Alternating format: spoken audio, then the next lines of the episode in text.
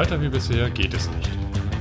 Der Forscher-Podcast für Veganer und solche, die es werden wollen. Mit Carsten und Stefanie. ein neues Wohlstandsmodell muss her. Packen wir es an.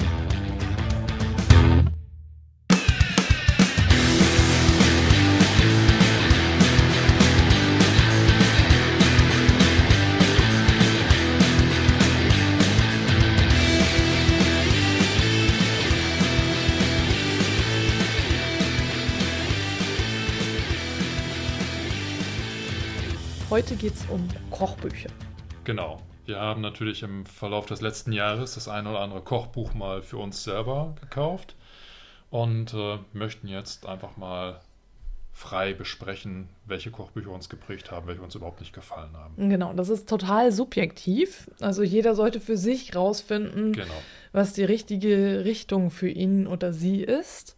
Und äh, ja, wenn du äh, der Meinung bist, dass ein bestimmter Kochbuchautor oder eine Autorin, die wir vielleicht nicht so gut finden, für dich besser passt, ist das völlig in Ordnung. Es gilt immer selber ausprobieren. Bild dir deine eigene Meinung. Genau, und es, wir sagen das deswegen, weil wir jetzt mit Attila Hildmann anfangen. Richtig. Attila Hildmann muss ich eigentlich zu dieser Person nicht großartig was sagen. Ähm, ja, er, sehr war, präsent. er war sehr präsent. Ähm, Ich, ich, ich muss zuerst was sagen. ja.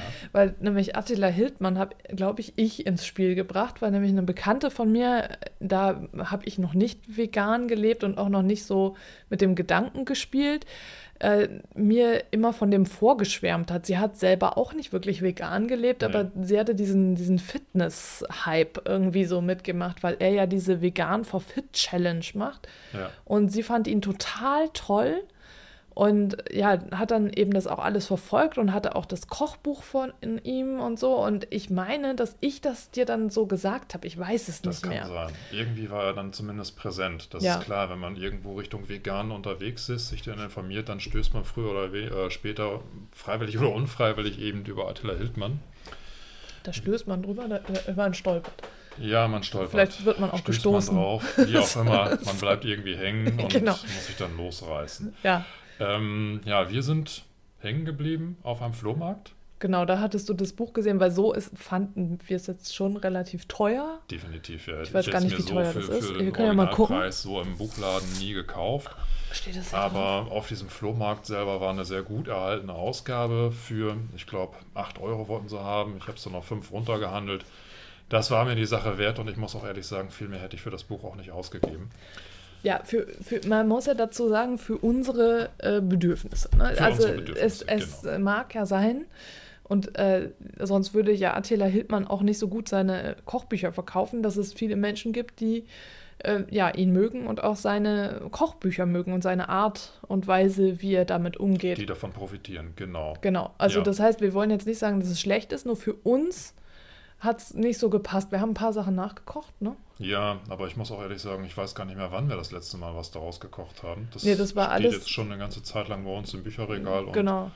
ja, als Buchstütze, muss man sagen. Naja, es war halt, war das erste halt so am Anfang. Genau, war so, es war das genau, erste der, und, der, ja. der Einstieg irgendwie. Ja, Ja, und dann haben wir es aber auch nicht weiter verfolgt. Wir haben keine weiteren Bücher von Attila gekauft. Nein, ne? Bei nein. Attila, ich muss immer bei Attila, das Pony von meiner, von einer ehemaligen Freundin hieß auch Attila. Und bei Attila muss ich immer an dieses Pony denken und das ist immer total. Ja, okay, also Attila Hildmann ist gemeint, nicht das Pony, sondern der Mann.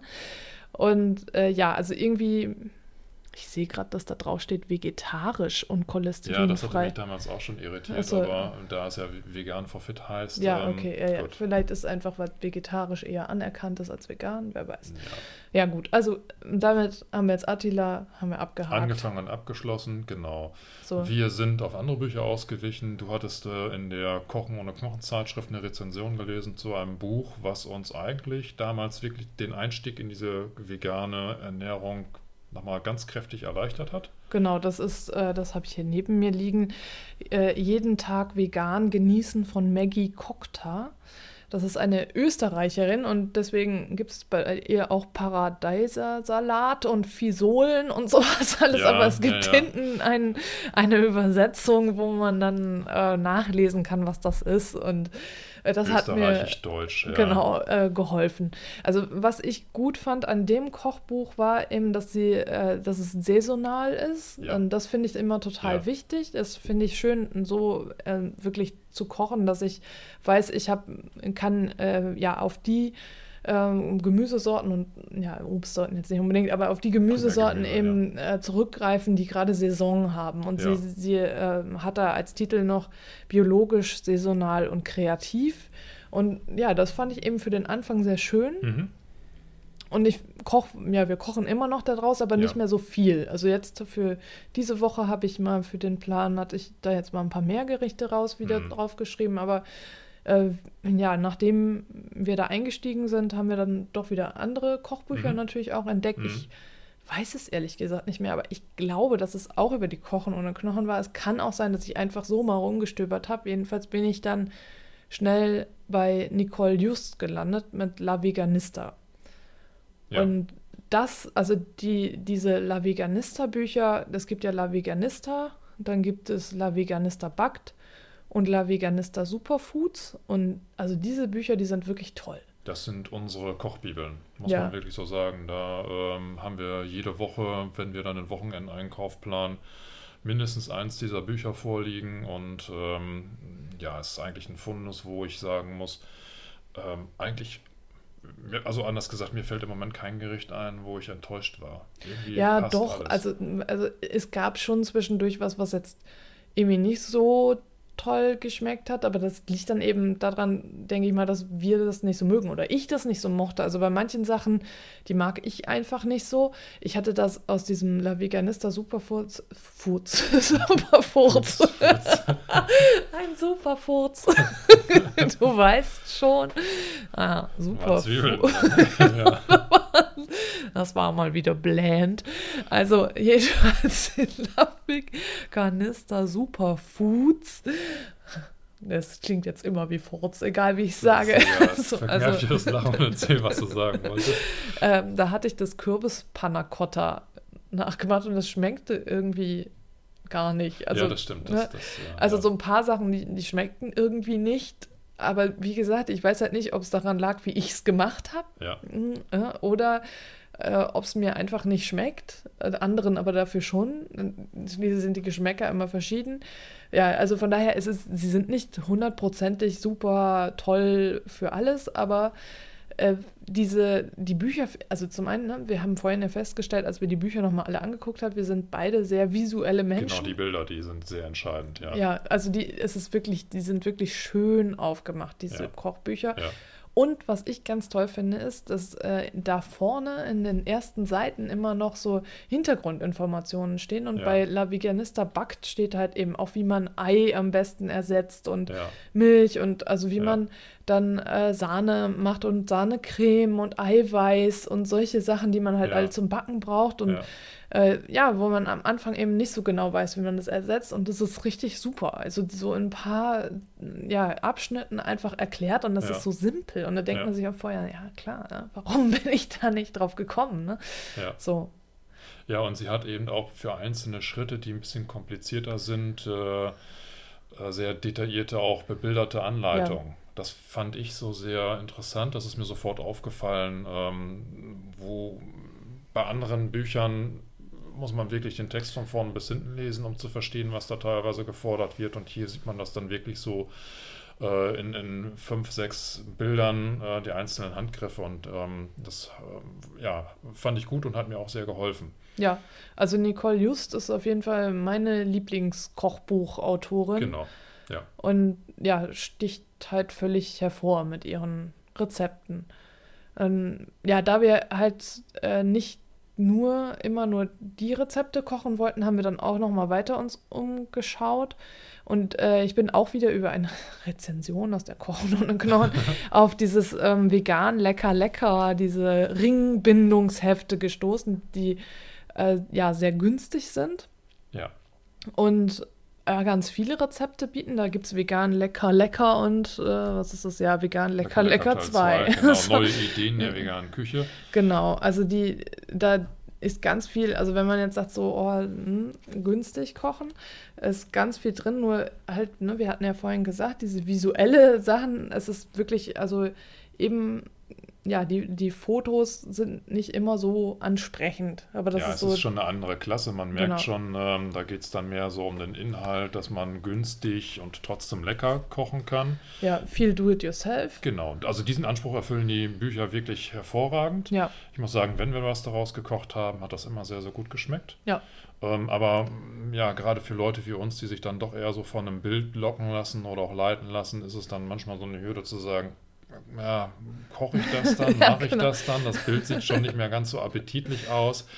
ähm, aber zumindest gibt es dort ein Bild. Also es Ja. ähm, gibt ja auch durchaus Bücher, wo, wo ähm, das komplett fehlt. Und ähm, insofern ähm, für den Preis, ähm, den diese Bücher kosten, ist das absolut empfehlenswert. Ja. Legt es euch zu und blättert durch und ihr werdet A feststellen, es ist alles keine Hexerei, wie man du jetzt sagst jetzt auch ihr.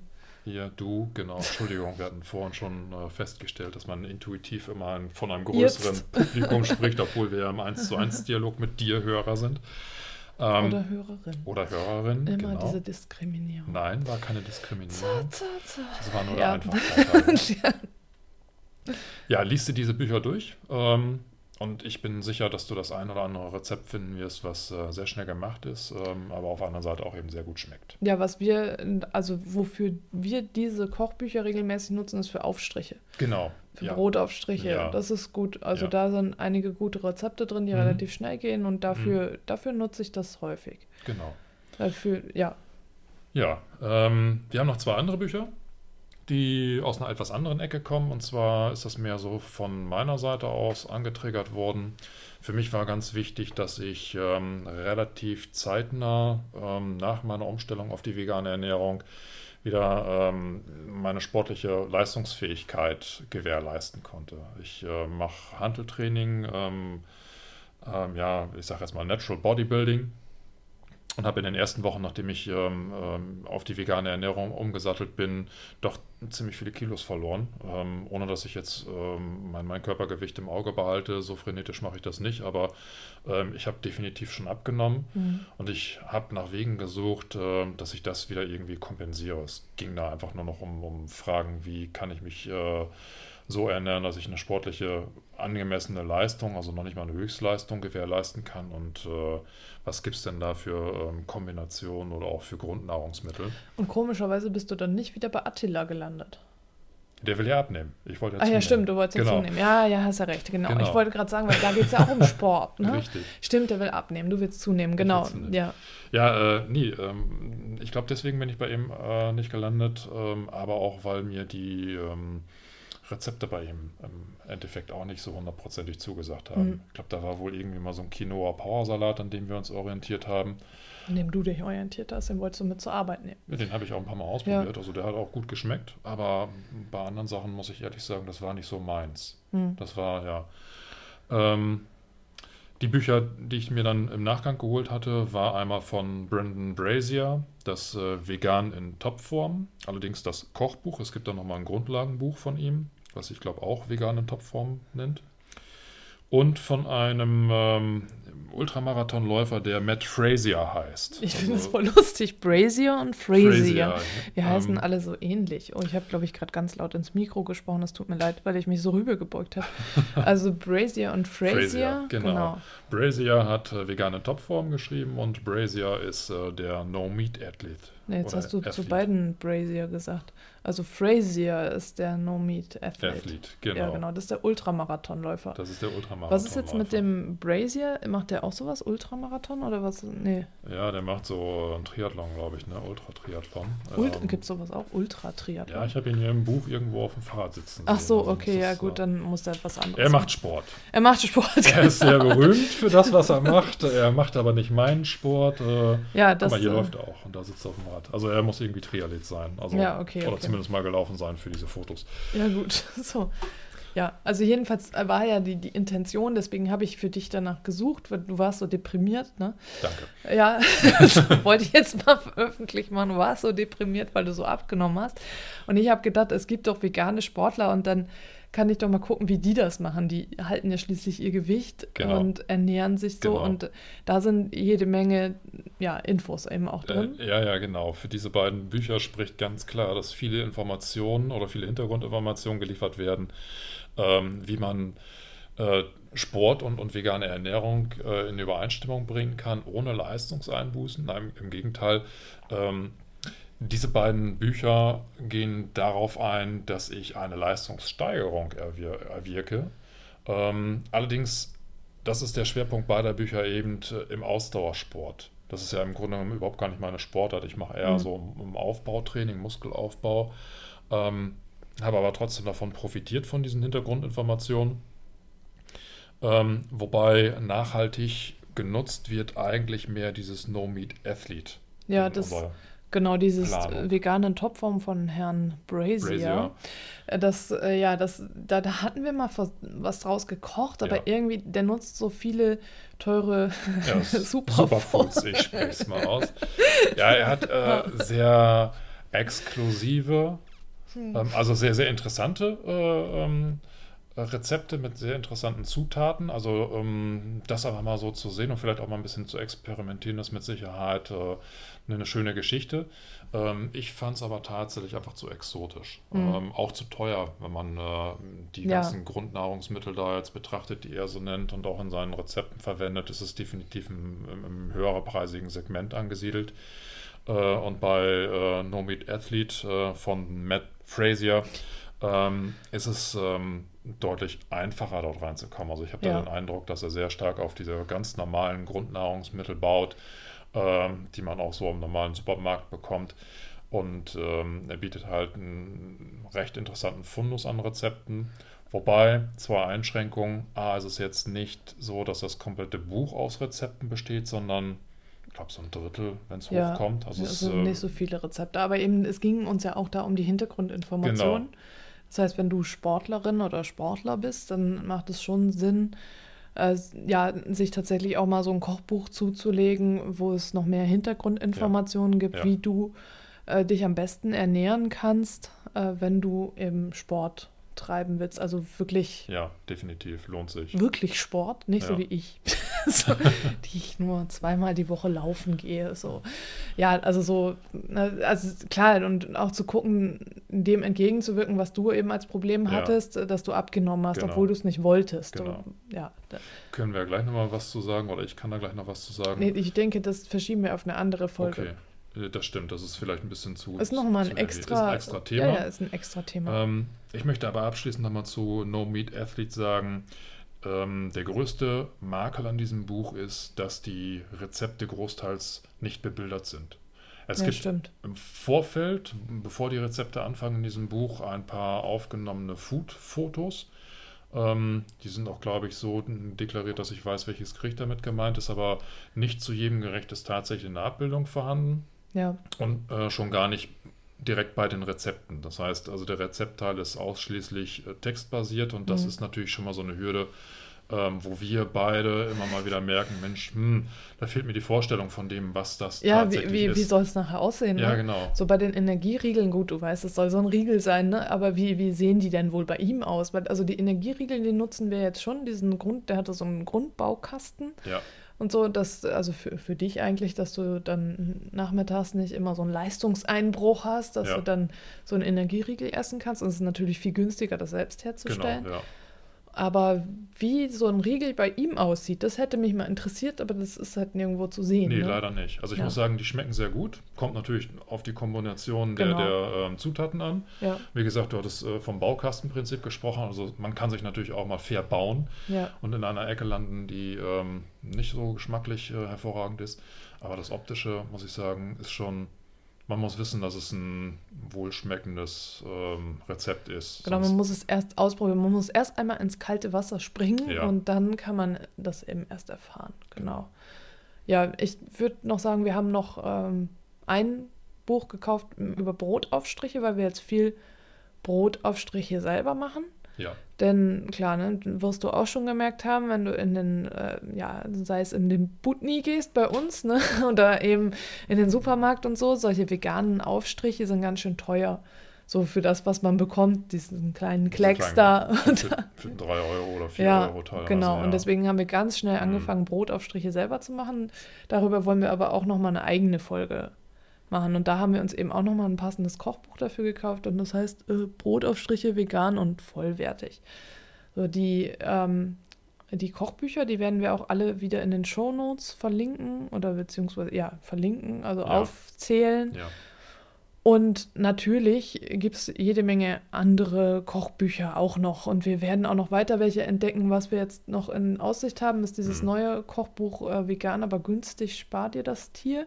Das Genau. fand ich ganz interessant. Da habe ich jetzt schon viele Rezensionen drüber gelesen und da, das wollen wir als nächstes ausprobieren. Ne? Ne? Also, was dich nachher vielleicht wundern wird, ähm, die Sammlung, die wir hier besprochen haben, die ist nicht wirklich groß. Und wenn du es mitbekommen hast, das eine oder andere Buch wird bei uns in der Praxis eigentlich gar nicht mehr richtig angeschaut. Das heißt, ähm, der Rest ist aber so ergiebig, dass wir da problemlos mindestens ein Jahr von zehren konnten, Ja. ohne dass uns langweilig geworden ist. Ja. So, So, jetzt fängt es langsam an, dass wir halt nochmal äh, wir was anderem neuen gucken. Input. Genau. Ja. Genau.